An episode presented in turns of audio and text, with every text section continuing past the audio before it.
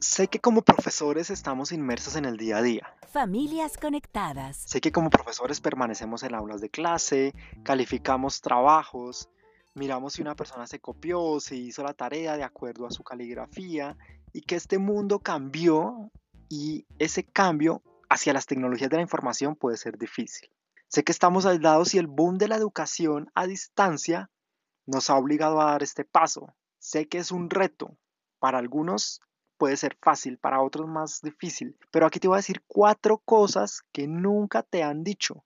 Más allá de las herramientas tecnológicas, más allá de las guías que entregas, más allá de la calificación, cómo tú como profesor puedes hacer algo un poco más dinámico, más fluido y tener una clase virtual de excelente calidad.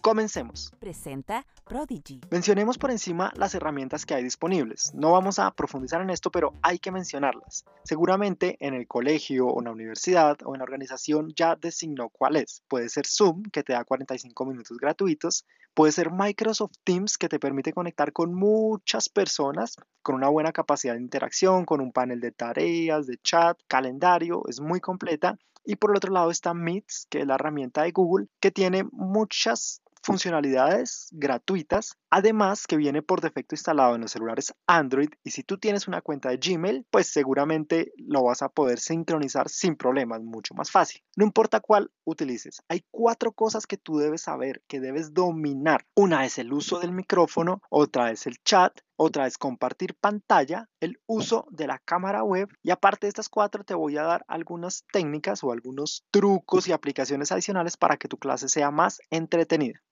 Empecemos por el uso del micrófono. Todos deberían tener el micrófono silenciado para no generar interrupciones. Es como cuando estás en el aula de clase, dos niños empiezan a hablar, uno se ríe, se contagia la risa al otro y se te desordena la clase.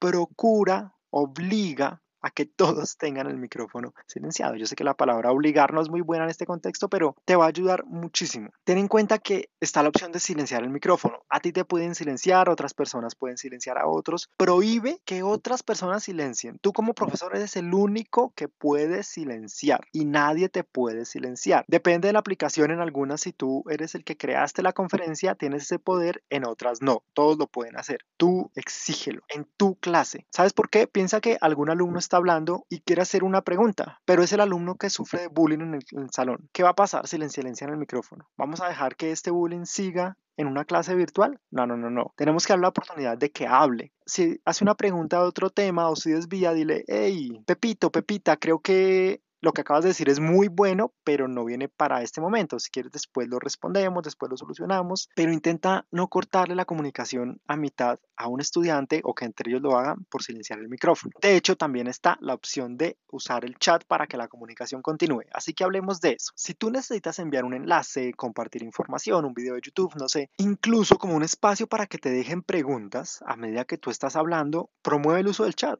Diles, miren, si yo dije algo y ustedes no me entendieron, por favor escríbanme y después voy a responder sus preguntas, sus inquietudes. Es normal que el estudiante que está en su casa, que puede estar en pijama despelucado con sus hermanos montándosela, no quiera activar el micrófono. Es normal que no sienta que su voz sea bonita y no quiera usar ni la cámara ni el micrófono, pero sí tenga inquietudes.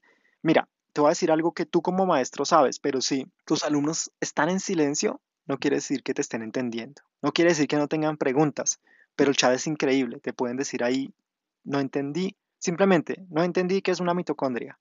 Y tú te devuelves y explicas. Para esto hay una regla clave.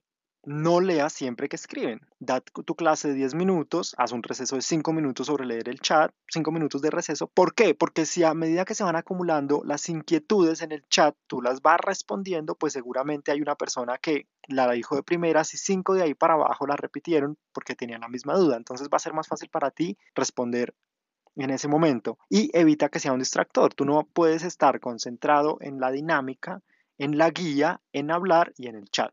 Dale tiempo a cada interacción. Algo importante es que puedes compartir pantalla. Entonces tú les dices, vamos a leer el chat y les comparto mi pantalla para que todos en tiempo real estemos leyendo. Y tú le puedes decir, Pepito, tú lee la pregunta de otro compañero. Entonces hablemos un poco de compartir pantalla.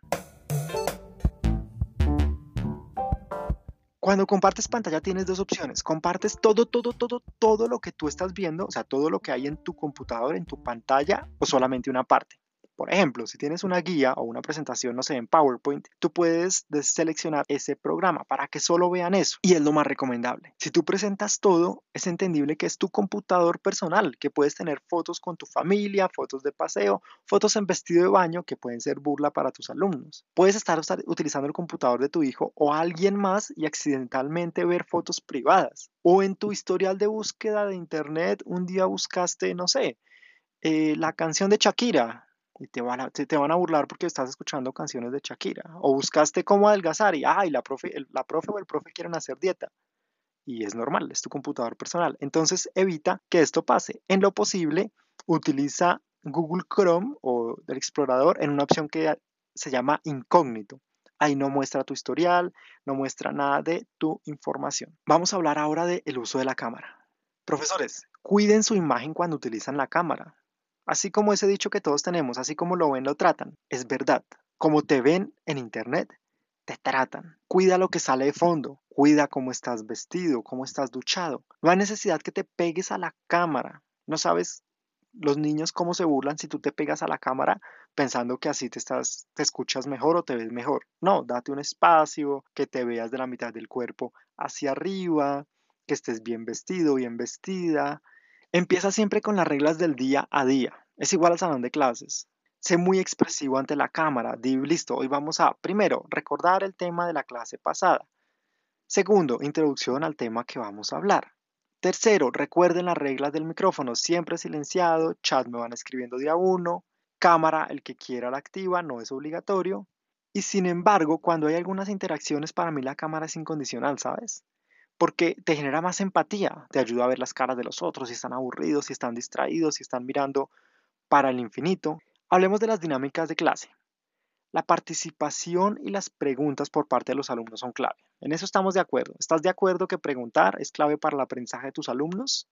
Entonces propone algunas dinámicas como vamos a clasificar extra a quien pregunte por el chat, va a tener dos, dos décimas, o bueno, no sé, cómo tú lo manejes, o si va a utilizar el micrófono, va a tener tres décimas, no sé, piensa qué puedes darles. Sugiere que si alguien deja una pregunta en el chat y algún compañero tiene la respuesta, lo vaya respondiendo el compañero. Que entre ellos hablen por el chat si no quieren poner su micrófono. Si hay una falta de ortografía, corrígeles con amor. Oye, escribiste a bien sin H, acuérdate para la próxima, porfa, que no vaya a ser motivo de bullying. Y nuevamente te sugiero que des los tiempos. Tanto tiempo hablando, tanto tiempo por micrófono, tanto compartiendo por pantalla y va a ser mucho más fácil porque la mente se va a centrar en una sola cosa. Si intentas hacer todo a la vez, va a ser un despelote.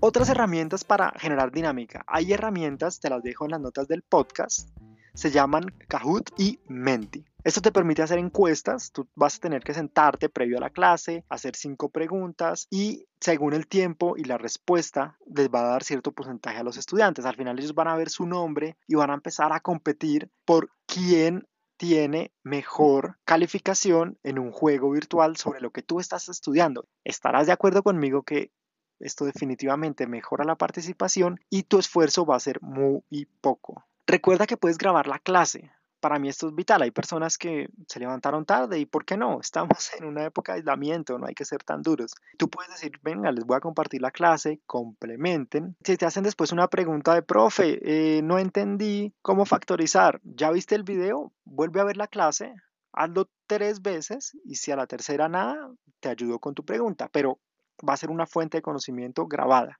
En conclusión, el mensaje que quiero darte, profesor y profesora, es que la experiencia de educación virtual debe ser mejor en la casa que en el aula. No hay excusas. Tú puedes dar esa experiencia. Tú puedes hacer que enseñar sea más fácil. Utiliza toda tu creatividad, todas las herramientas que te da Internet y facilita el proceso de todos tus alumnos. Hazlo sin miedo, prueba. En la primera clase puede que no te vaya tan bien, en la segunda puede que te vaya mejor, en la tercera puede que dictes la mejor clase de internet que tus alumnos tengan, que jueguen, que respondan preguntas, que compitan y todo eso gracias a ti. Ayúdanos a hacer de internet un espacio mejor el espacio que tú te mereces contándole a más personas que este podcast existe. Estamos en Spotify, iTunes, SoundCloud, Deezer.